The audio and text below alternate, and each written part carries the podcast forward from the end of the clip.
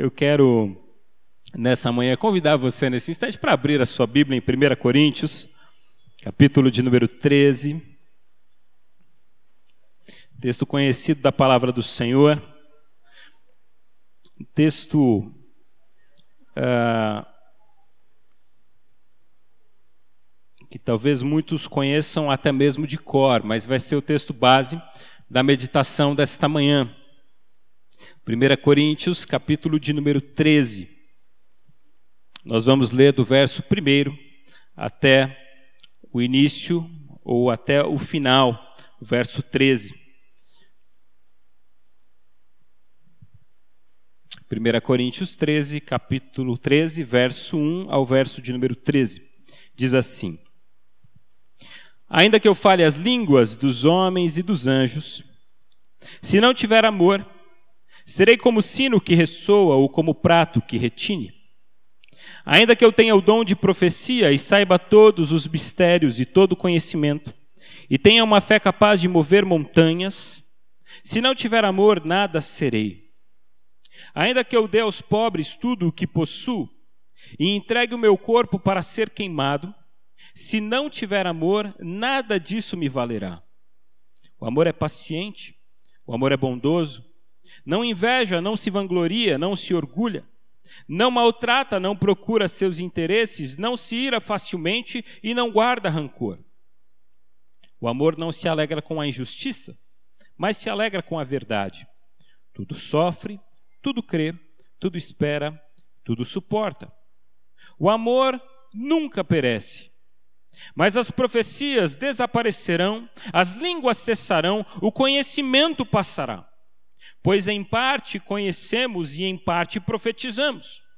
Quando, porém, vier o que é perfeito, o que é imperfeito desaparecerá. Quando eu era menino, falava como menino, pensava como menino e raciocinava como menino. Quando me tornei homem, deixei para trás as coisas de menino.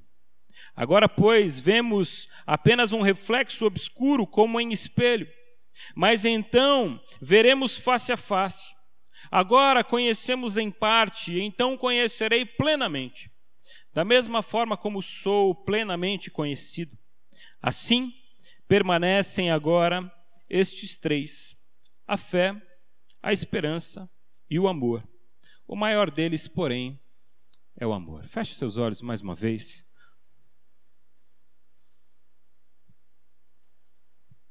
Senhor, obrigado por esse tempo, por essa manhã. Como nós cantamos, a grande alegria da nossa vida foi que um dia nós encontramos os teus altares. Deus, que privilégio. Que privilégio podemos encontrar no Senhor refúgio e olharmos para o Senhor como a nossa fortaleza. Fala aos nossos corações nessa manhã. Quebra todas as barreiras do nosso coração. Ó oh Deus, qualquer preocupação, qualquer pensamento que não seja aquilo que está na tua palavra, que seja retirado de nós agora em nome de Jesus, para que possamos, ó Deus, ouvir a voz do teu Espírito em nós. Em nome de Jesus. Amém. Amém. Maturidade, esse é o tema que eu queria compartilhar nessa manhã. Maturidade, segundo o dicionário, é o estado das pessoas ou das coisas que atingiram completo desenvolvimento. Maturidade é um desenvolvimento comportamental ou mental. Comportamento da fase adulta, evolução. Evolução. É interessante porque a vida nos convida em todo o tempo para vivermos uma vida de maturidade. Nós precisamos, no decorrer da vida, nos tornar cada vez mais maduros. E esse desafio não é um desafio apenas da vida, mas um desafio da palavra de Deus. A palavra de Deus, ela nos incentiva em vários momentos a vivermos uma vida de maturidade, a buscarmos a maturidade. Segunda Pedro, capítulo 3, verso 18, não precisa abrir, apenas acompanhe e diz: "Cresçam, porém, na graça e no conhecimento de nosso Senhor e Salvador Jesus Cristo. A Ele seja glória agora e sempre. Amém. Hebreus capítulo 6, versos 1 e 2 diz: Portanto, deixemos os ensinos elementares a respeito de Cristo e avancemos para a maturidade, sem lançar novamente o fundamento do arrependimento de atos que conduzem à morte. Lá em Efésios capítulo 4, versos 14 e 15 diz: "O propósito é que não sejamos mais como crianças, levados de um lado para o outro pelas ondas, nem jogados para cá e para lá por todo vento de doutrina e pela astúcia e esperteza de homens que induzem ao erro." Antes, seguindo a verdade em amor, cresçamos em tudo naquele que é o cabeça, Cristo. Ou seja, a Bíblia nos desafia, nós precisamos ser melhores hoje do que éramos ontem. Nós precisamos hoje ser mais semelhantes a Cristo do que éramos ontem. A vida precisa nos levar a isso. O dia após dia precisa nos levar a uma condição melhor. Só que, para que a gente fale de maturidade, eu gostaria de convidar você a refletir sobre o que não é maturidade. O que não é maturidade. E maturidade não tem nada a ver com a idade. Até porque na caminhada da vida a gente encontra muitas pessoas que têm uma idade muito avançada e são completamente imaturas. Não sabem lidar com a vida. Não sabem ainda aceitar as dificuldades e os problemas que a vida impõe. Maturidade não, tá, não tem a ver com o tempo de vida que você tem. Até porque o Salmo capítulo 90, verso 12 diz: Ensina-nos a contar os nossos dias para que o nosso coração alcance sabedoria. Porque eu posso chegar nos longos dias e não ter sabedoria nenhuma para lidar com a vida. Mas também eu penso que maturidade não tem nada a ver com aparência. Não tem nada a ver com aparência. É interessante porque Isaías capítulo 53 diz: Ele cresceu diante dele como um broto tenro e como uma raiz sa é, saída de uma terra seca. Ele não tinha qualquer beleza ou majestade que nos atraísse, nada havia em sua aparência para que o desejássemos. Esse texto está falando de Jesus. Jesus não tinha nenhuma aparência interessante. E às vezes a gente né, é, é, é levado pela aparência. Nossa, essa pessoa deve ser muito sábia. Ah, porque se veste tão bem? Eu já ouvi isso. Aliás, eu me lembro que no seminário, uma vez quando um dos professores perguntou por que que você gostaria de se tornar um pastor? Eu me lembro que uma das respostas foi porque eu queria me vestir melhor.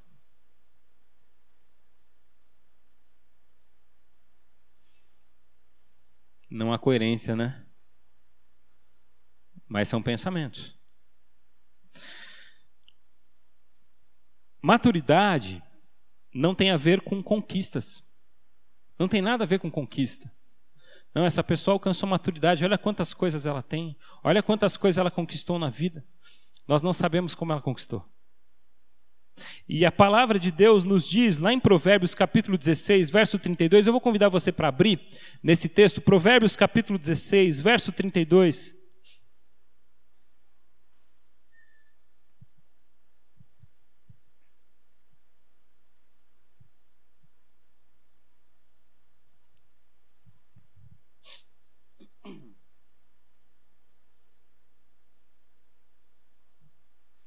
Maturidade não tem nada a ver com conquistas. Provérbios 16, 32 diz assim: Melhor é o homem paciente do que o guerreiro. Mais vale controlar o seu espírito do que conquistar uma cidade. Ou seja, grandes conquistas não são sinais de maturidade. E em quarto lugar, mais uma reflexão, eu entendo que maturidade também não tem nada a ver com estudo, o quanto você tem de conhecimento. Conhecimento é uma coisa, conhecimento que você adquire com seus estudos e com a vida é uma coisa. Maturidade é outra coisa. Maturidade, maturidade está mais relacionado àquilo que você faz com o conhecimento que você recebeu durante toda a vida. Então são coisas diferentes. Maturidade não está relacionada a essas quatro coisas. A palavra de Deus diz que o temor do Senhor é o princípio do conhecimento, mas os insensatos desprezam a sabedoria e a disciplina. Ou seja, muito mais importante do que o conhecimento está a sabedoria. A maturidade tem a ver com essa busca de equilíbrio, com a prática daquilo que você tem recebido. A maturidade também tem a ver com o quanto você ama, o quanto você é capaz de amar alguém. Apesar desse texto que nós lemos ser muito utilizado em casamentos, 1 Coríntios capítulo 13 vai muito mais além do que essa realidade. Nós utilizamos para falar sobre o amor, mas 1 Coríntios capítulo 13 está falando sobre maturidade. 1 Coríntios capítulo 13 está falando sobre a nossa capacidade de entender os verdadeiros valores da vida. Se você conhecer e se você estudar o contexto de 1 Coríntios, você vai ver que o apóstolo Paulo, quando ele escreve a primeira carta à igreja de Corinto, ele tem algumas observações muito claras de alguns problemas também muito específicos. A primeira é, a igreja de Corinto era uma igreja extremamente, é, eu diria, animada na sua espiritualidade. Era uma igreja extremamente é, avivada. Eu acho que o termo que melhor cabe à igreja de Corinto é avivamento. Era uma igreja avivada, naquele conceito que a sociedade nossa de hoje tem. Tá? Era uma igreja que cantava muito, era uma igreja que vivia dons espirituais, pessoas falavam em línguas, pessoas tinham visões, pessoas é, é, traziam profecias, era uma igreja extremamente dinâmica. Mas o apóstolo Paulo, ele olha para a dinâmica dessa igreja e ele faz algumas reclamações. Dizendo no capítulo 3, olha, eu gostaria de chamar a atenção de vocês, porque por mais que vocês tenham esse dinamismo todo, Há divisão e há divisões muito sérias no meio de vocês. Vocês vivem é, divisões muito fortes dentro da igreja, isso não é de Deus. Lá no capítulo 5, ele vai dizer: Olha, prestem atenção, porque vocês estão vivendo um contexto de imoralidade sexual muito forte, a ponto de um dos jovens de vocês estarem te estar tendo relações com a esposa do pai.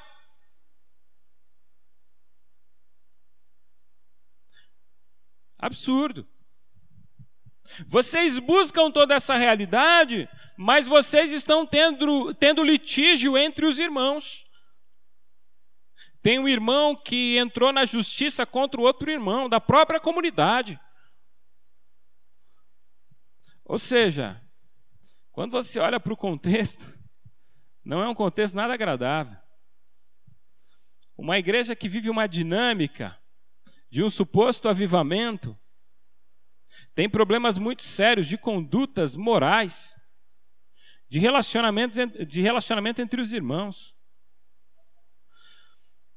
É, e a partir daí o apóstolo Paulo começa a, a trazer uma reflexão.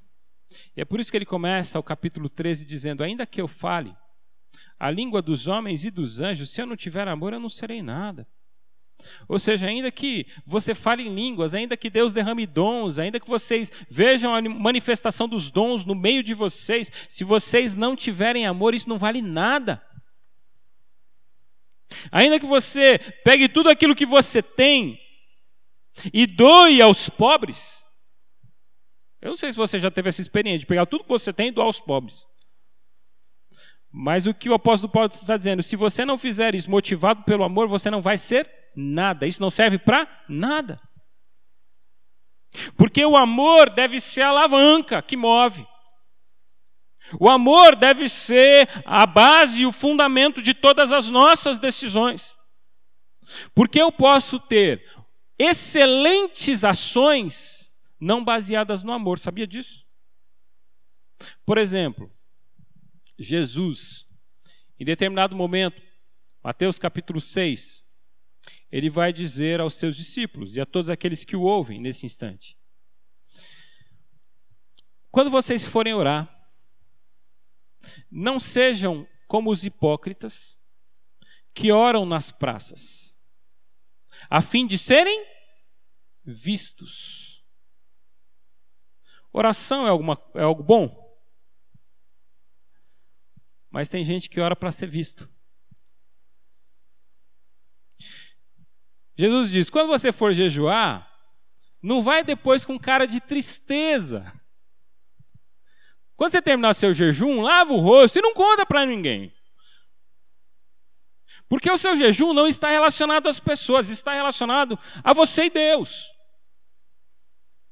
Mas há pessoas que utilizam o jejum para demonstrar, pelo desejo de demonstrar um status de espiritualidade maior. É possível. E eu termino argumentando com Isaías, quando Isaías diz que até os nossos atos de justiça são como os trapos da imundícia para Deus. As coisas que nós fazemos que a gente diz assim, isso aqui é justo, isso aqui eu fiz, olha, eu estou feliz comigo.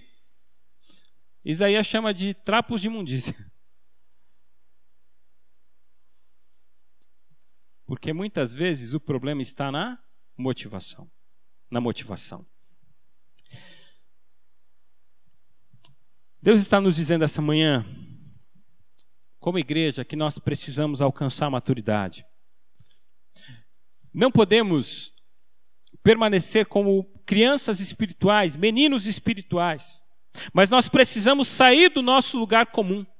Nós precisamos estar prontos para as mudanças, como a irmã disse aqui no momento de louvor.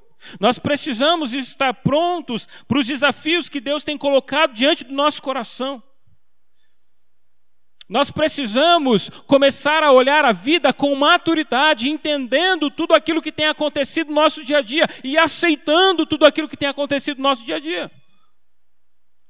Como vindo de Deus. Porque a pergunta que eu faço para você é: Deus é soberano sobre as nossas vidas? Sim ou não? Ele é Senhor. Tudo que acontece nas nossas vidas é por permissão dele ou não? Então, por que nós não aceitamos? Então, por que nós rejeitamos? Então, por que nós não o adoramos mesmo nessas condições? Eu quero trazer aqui três lições que eu aprendo com 1 Coríntios capítulo 13. Eu quero enfatizar apenas três. É, e a primeira lição é sobre a maturidade. A maturidade, em primeiro lugar, ela nos faz esperar as mudanças. Guarde bem isso. A maturidade, ela nos faz esperar as mudanças. Pessoa madura espera.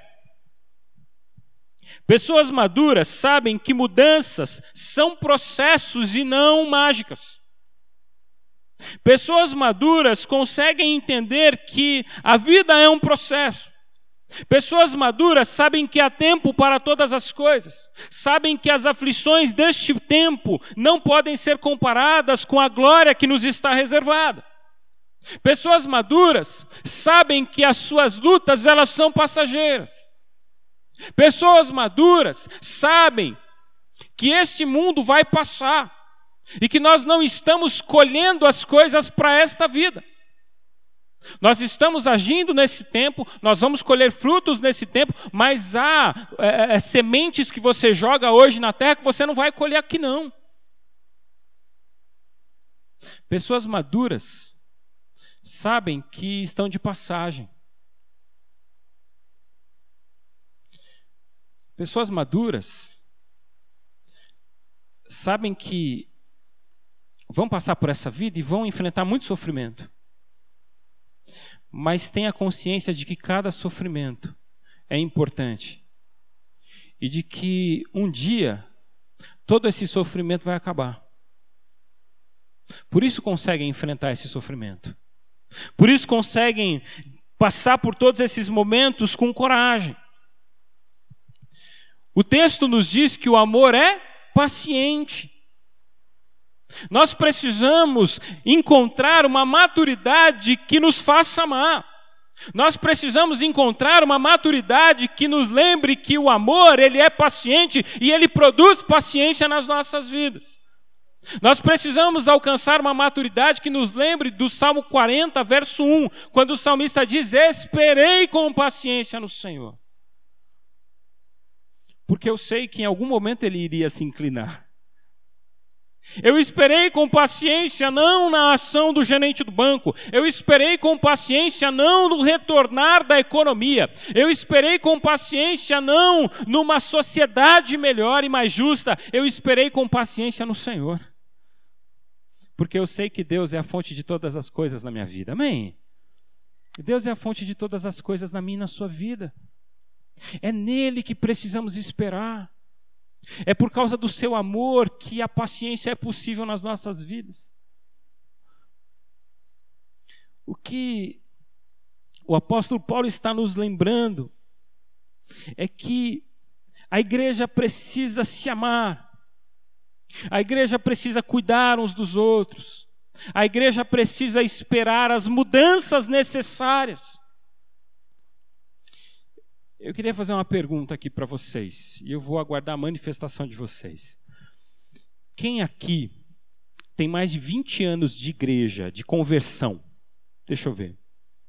Mais de 20. Quem aqui tem de 10 a 20 anos? Deixa eu ver.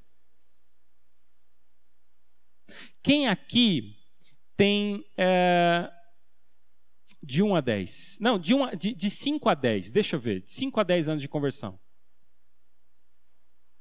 Quem aqui tem até cinco anos de conversão? Levanta a mão, por favor. Ali atrás. De, de novo, de um a cinco anos, por favor. Ou de zero a cinco, um irmão. Ah, prestem atenção. Primeiro, é que Aqueles que chegam na igreja depois que a gente, aqueles que se convertem depois, às vezes eles chegam e a gente quer que eles mudem e se amoldem ao nosso jeito do dia para a noite. A gente não tem paciência. É igual casamento. É igual casamento. A gente tem paciência com todo mundo menos com o cônjuge. E a gente quer que ele mude da noite para o dia. A gente quer que as, as, as, mudanças elas aconteçam de uma maneira repentina e mágica. Aí a moça vai lá e namora, namora ali três anos, tudo sorri. O rapaz, ela chega na casa da, da sogra, aí olha lá, o rapaz deixou toda a roupa em cima do sofá, e ela acha bonito. Ela dá risada. Casa para você ver. E deixa a sua roupa em cima do sofá. E deixa seu tênis espalhado no meio da sala. No primeiro dia ela diz assim: aqui não é a casa da tua mãe, não. Pode pegar isso aqui e guardar. Você pensa que você está onde? Eu fiz um casamento que no pré-nupcial eu fui acompanhando os noivos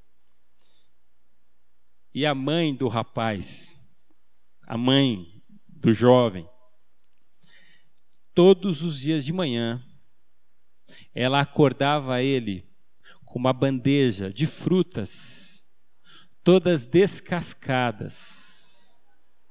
Gente, até a banana vinha descascada.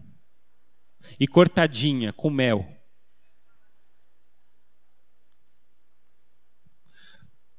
Sabe o que, a moça falava? Pastor, já fala para ele que não vai ter isso. Eu falei, mano, o problema é de vocês. Eu não tenho que falar nada, nisso eu não me meto, não. Você escolheu ele sabendo que era assim na casa dele. Então você tem que ter paciência com ele e ele tem que ter paciência com você, porque ele não está casando com a mãe dele. A questão é: Relacionamentos exigem paciência. Vida comunitária na igreja exige paciência. Sabe por quê? Porque nem tudo é do jeito que você quer. Nem tudo é do jeito que você quer. Domingo não vai cantar todas as músicas que você gosta.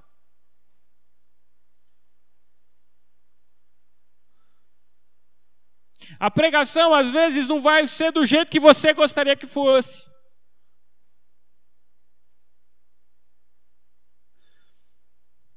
Os relacionamentos não serão do jeito que você quer.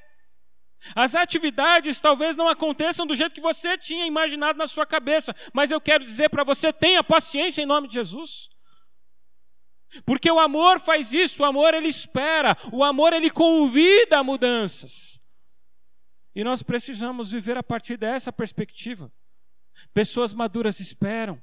Pessoas maduras sabem que as coisas vão acontecer. Jesus ele era paciente com a mudança dos discípulos. Você quer um exemplo mais difícil do que a, relação de Jesus com os discípulos?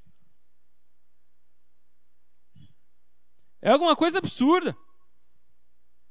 Pedro não mudava. Pedro andava com Jesus e ele era aquilo. E aí você fala, bom, Pedro, depois de talvez dois anos e tanto caminhando com Jesus, chega ali perto, né, quase três anos, ele já devia estar melhor, certo? Não. Jesus estava para ser preso, Pedro tira a espada e corta a orelha do guarda. Você acha engraçado isso, né? Cortou a orelha do guarda. E, Jesus, numa cena mais. Né, aquelas cenas muito curiosas da Bíblia, ele fala assim: Pedro, não faz isso. Pega a orelha do guarda e fala: guarda, vem aqui. põe no lugar. e põe no lugar. Falando, Pedro, guarda essa espada. Porque eu, eu não sei se você reparou na caminhada de Pedro com Jesus. Jesus ele falou várias vezes: é necessário que eu seja entregue, é necessário que eu seja morto, a minha hora está chegando, eu serei entregue é, é, é, à liderança, eu, eu, eu serei morto, e, e, ele e afirma, e ele bate nessa tecla, e quando as pessoas vão prender, os discípulos não aceitam. É como se toda vez Jesus falasse, Pedro tivesse prestando atenção em outra coisa. E a hora que vão prender Jesus, ele vai lá e fala: Não, isso não pode acontecer. E Jesus tinha dito: Isso tem que acontecer. Mas o que, que Jesus faz? Tem paciência. Jesus morre. Jesus ressuscita. Atrás de quem que Jesus vai? De Pedro. Jesus vai caminhar com Pedro na areia. Pedro, você me ama. Tu sabes que eu gosto de você. Segunda vez, Pedro, você me ama. Senhor, tu sabes que eu gosto de você. A terceira vez, Jesus pergunta: Pedro, você gosta de mim? E Pedro, com o coração apertado, diz: Senhor, tu sabes que eu te amo. Porque a questão aqui, Jesus fala assim: então apacenta as minhas ovelhas. Porque foi para isso que eu te chamei. Se tem alguém que tem paciência comigo e com você é Jesus. Jesus ele me chamou e ele te chamou para servir a ele sabendo quem nós éramos. E ele tem paciência. E ele foi atrás de Pedro e fala: Pedro, eu não te chamei para ser pescador de homens, de, de, de peixes. Eu não te chamei para voltar a essa vida, eu te chamei para que você seja um pescador de homens. Vá e apacente as minhas ovelhas. E ponto final. Porque eu sei que você me ama. E eu te amo, Pedro. Então vamos cumprir. Vamos caminhar, vamos, eu acredito, eu, eu te chamei. E eu te chamei não para caminhar até o meio, eu te chamei para caminhar até o fim. Nós não temos paciência conosco, mas Jesus tem, louvado seja Ele. Nós temos dificuldade com quem nós somos, mas Jesus, Ele tem paciência com a gente, Ele sabe o que nós podemos ser nas Suas mãos. Portanto, primeiro, primeira característica da maturidade, paciência. Segundo, o texto me ensina que a maturidade não é super protetora. É interessante porque 1 Coríntios 13 vai dizer que o amor sofre, tudo sofre, tudo, tudo sofre, o amor. E é interessante porque o amor sofre e se deixa sofrer porque ele é maduro. Quem não ama sofre sem crescimento, se machuca facilmente. A parábola do filho pródigo é um dos textos que mais me intrigam na Bíblia. Porque o jovem, o seu pai não havia morrido, e herança é para quem morre. Né? A herança é dada para o filho que perdeu o pai. Mas o filho decidiu matar o pai antes da hora. Então ele diz: Pai, dá minha parte de herança porque eu quero ir embora. Eu quero desfrutar da minha vida. Primeira coisa que me chama a atenção é que o pai dá. O pai não fica dizendo assim: Não, filho, não faz isso. Não, não. É isso que você quer? Vai. Vai sofrer aí fora.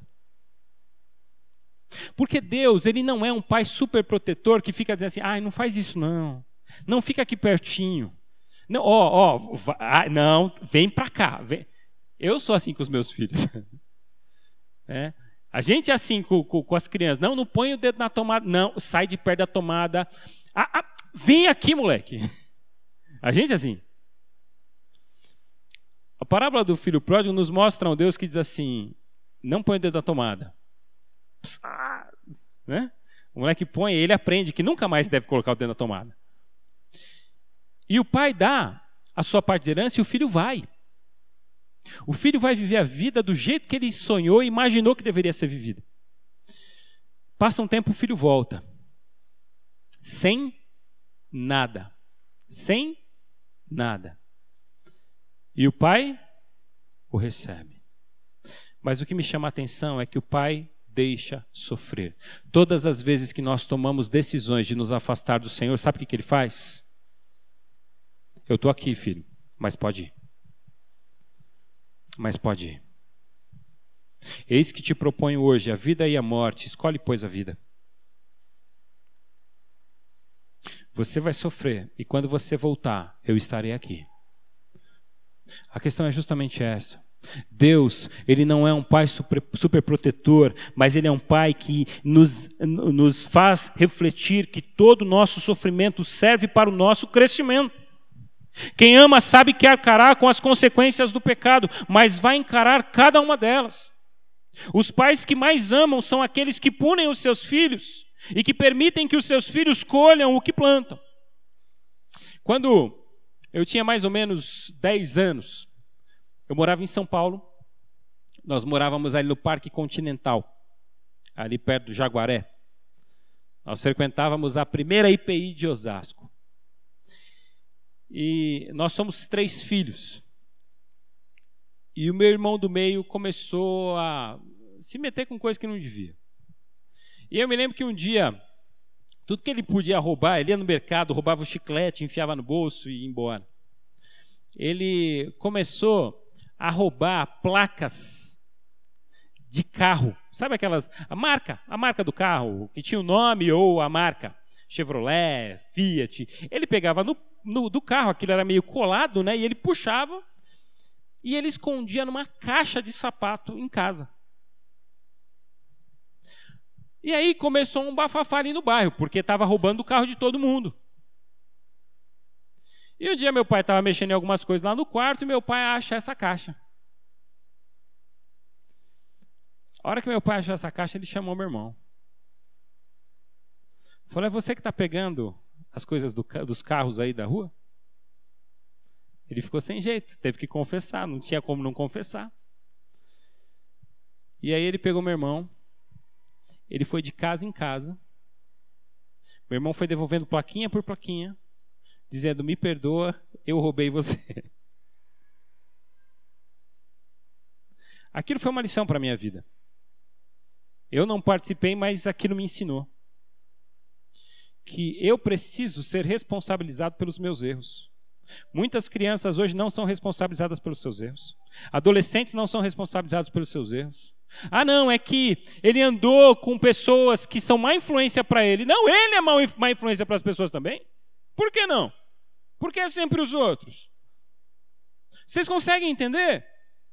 Nós precisamos compreender essa realidade, que esse amor do Senhor, ele nos faz sofrer em vários momentos. Um dos textos mais lindos da palavra do Senhor é quando Paulo e Silas são presos.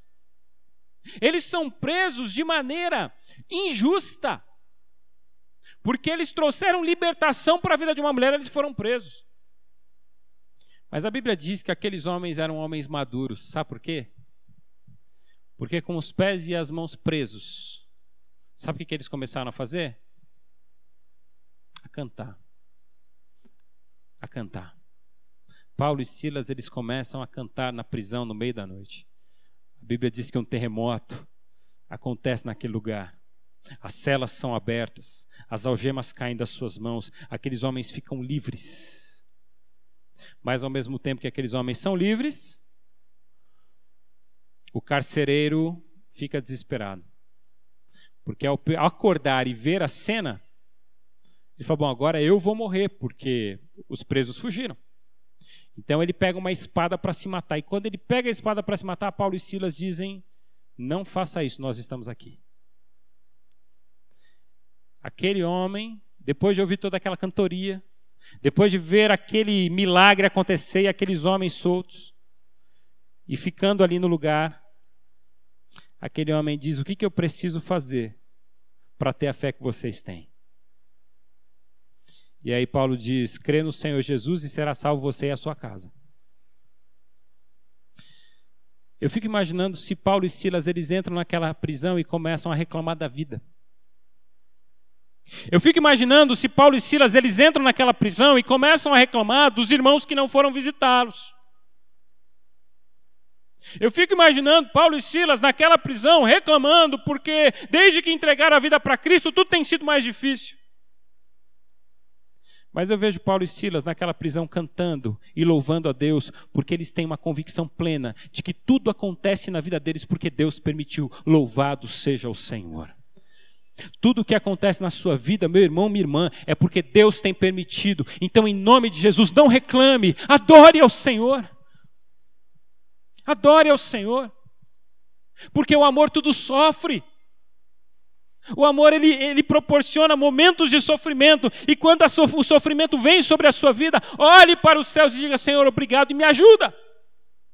Me dá maturidade para lidar com esse tempo de sofrimento. Em terceiro e último lugar, já estou caminhando para o encerramento. A maturidade nos faz enxergar as coisas verdadeiramente importantes. Preste atenção nesse texto. Veja que muitas pessoas estão preocupadas com coisas secundárias. A igreja buscava os dons espirituais, mas ela não amava. E o apóstolo Paulo pergunta: o que é mais importante? O que é mais importante? O que é mais importante? E eu quero dizer para você que mais importante que o seu trabalho são seus filhos. Mais importante que as suas conquistas são os seus relacionamentos. Mais importante do que os dons que você tem é se você ama ou se você não ama. Mais importante do que as suas conquistas financeiras são as suas conquistas espirituais. Mais importante do que você ter várias casas aí fora que você aluga ou que você mora, que você viaja, é se você encontrou o altar do Senhor. Porque o altar do Senhor é o melhor lugar onde nós podemos estar. O pardal encontrou a casa, a andorinha encontrou o seu ninho. Mas nós encontramos os altares do, o altar do Senhor. E é no altar do Senhor que nós somos transformados. É na presença do Senhor que nós nos tornamos pessoas melhores. Aquela igreja buscava os dons espirituais. Aquela igreja buscava é, uma dinâmica impressionante, e tinha uma dinâmica impressionante. Mas aquela igreja não buscava aquilo que era prioridade maior, o amor. E pessoas maduras sabem que algumas coisas são secundárias, não são importantes. Não são importantes. Minha avó me ensinou isso. Minha avózinha, uma assembleana, Aliás, ela era presbiteriana independente, mas tinha sua raiz assembleiana. E uma mulher de oração, de muita oração. E minha avó, me lembro um dia, uma mulher muito simples. Ela estava passando a roupa, uma roupa que ela tinha acabado de ganhar, um vestido novo. Nós íamos para a igreja, ela estava passando uns dias em Marília, era de São Paulo também. E ela estava passando ali a roupa e eu não sei porque ela começou a prestar atenção em alguma outra coisa. Eu não sei o que, que era. E o ferro ficou em cima do vestido que ela tinha acabado de ganhar e nunca tinha usado da minha tia. O vestido queimou. E a hora que o vestido queima, eu estava passando na porta do quarto e eu só vi ela falando assim: ai, que pena. Eu parei na porta do quarto e falei assim: o que, que foi, vó? Falou: meu vestido novinho queimou. Eu falei: ô, vó, poxa, e eu fiquei chateado, fiquei, eu fiquei muito chateado por causa dela. Eu falei: ô, vó, não sei o que você acha que a gente pode fazer. Ela falou: não, não precisa fazer nada, não, tá tudo certo. Deus me dá outro. Aquela frase me marcou. A gente ficaria tão angustiado. Eu gastei tanto nesse vestido. Você já perdeu alguma coisa nova? Você já nem usou alguma coisa que você muito queria comprar? O que, que você fez se você perdeu? Lembra do exemplo da minha avó? O Deus que deu uma roupa, ele dá outra. O Deus que me proporcionou um momento como esse, ele proporciona outros. Descanse o seu coração nele e tenha como prioridade as coisas que são realmente importantes na vida. O que, é importante para Deus? Vidas. O que, que deve ser importante para nós? Vidas. O que, que era importante para Deus? O que, que era importante para Paulo e Silas? Vidas. Paulo, Paulo saiu da prisão numa alegria porque um homem tinha sido evangelizado por causa do seu sofrimento. Eu quero lembrar você que Deus é Senhor da nossa vida. Jesus morreu na cruz para que a gente não permaneça mais os mesmos, mas para que a gente se torne pessoas melhores a cada dia. Jesus morreu numa cruz para que você seja mais parecido com Ele. Jesus morreu numa cruz para que eu saia do meu comodismo, da minha zona de conforto e viva o melhor dele para mim. Portanto, em nome de Jesus, que nós, igreja do Senhor, possamos viver com maturidade, que possamos deixar as coisas de menino para trás. É isso que o apóstolo Paulo nos desafia. E eu quero terminar lendo o, o, o verso 11 do capítulo 13 de 1 Coríntios com você.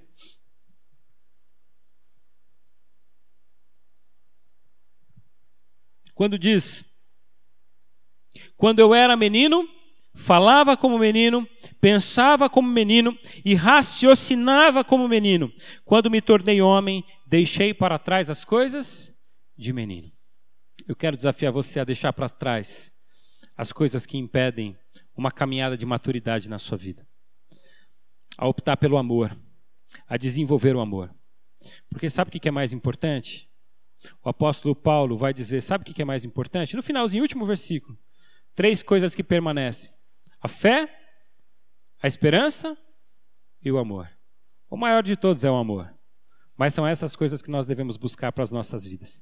Que Deus assim nos abençoe, em nome de Jesus. Feche seus olhos, vamos orar mais uma vez.